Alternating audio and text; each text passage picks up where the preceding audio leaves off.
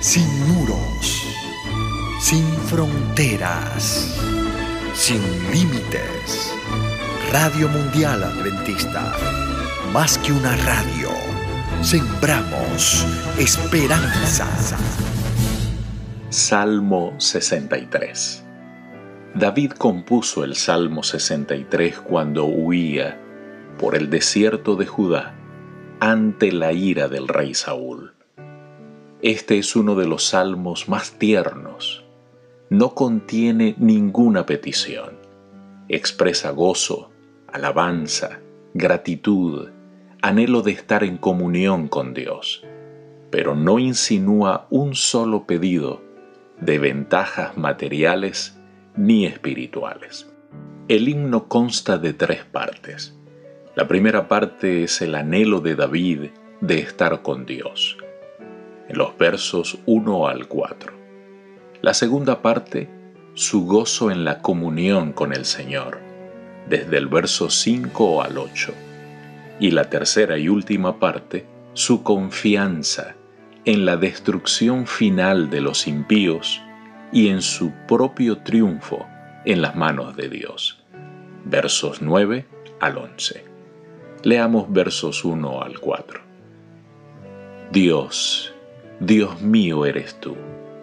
De madrugada te buscaré. Mi alma tiene sed de ti. Mi carne te anhela en tierra seca y árida donde no hay aguas. Para ver tu poder y tu gloria, así como te he mirado en el santuario. Porque mejor es tu misericordia que la vida mis labios te alabarán.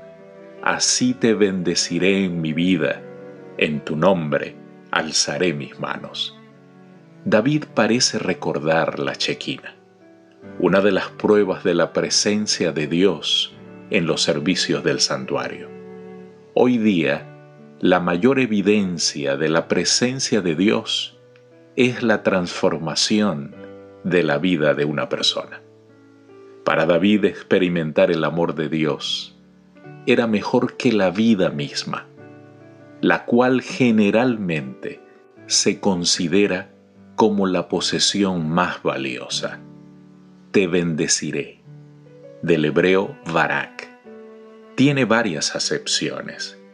Cuando Dios bendice a una persona, se entiende que le concede dones o declara que tal persona ha recibido esos dones. Cuando alguien bendice a Dios, significa que lo reconoce como quien otorga los dones. En el Antiguo Testamento se habla con frecuencia de personas que bendicen a Dios. En el Salmo 63, 4, en el Salmo 103, 1 y 2, 20 al 22 también en el Salmo 145, verso 2, etc. Cuando una persona bendice a otra, expresa el deseo de que reciba dones para su bien. Versos 6 al 8.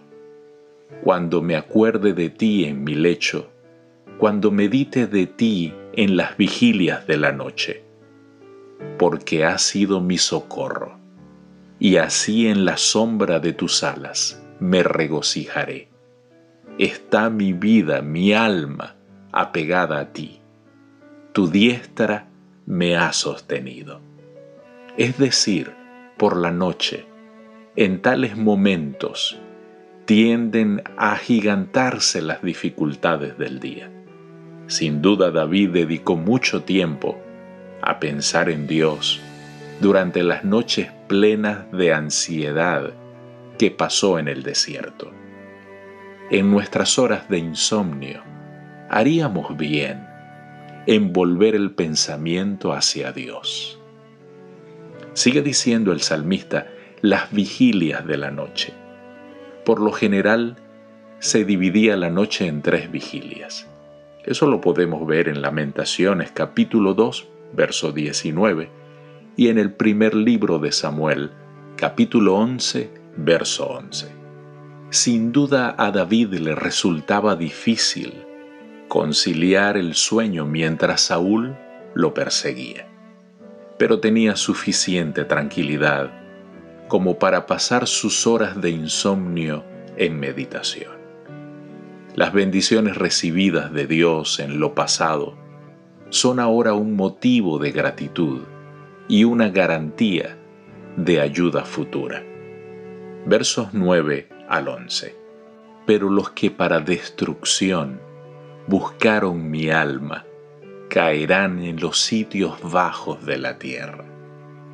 Los destruirán a filo de espada, serán porción de los chacales.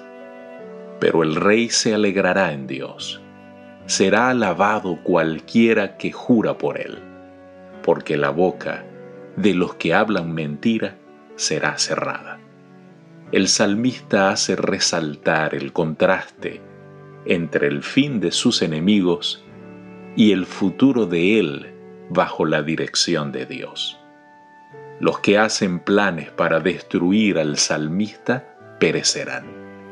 La diestra de Dios amorosamente sostiene a los rectos. Esa misma mano destruirá a los impíos. David todavía manifiesta su confianza en que finalmente llegará a ser rey, para lo cual había sido ungido. Querido Dios, levantamos nuestras manos a ti.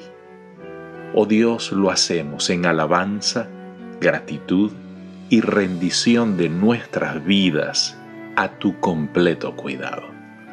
En el nombre de Jesús, amén. Dios te bendiga.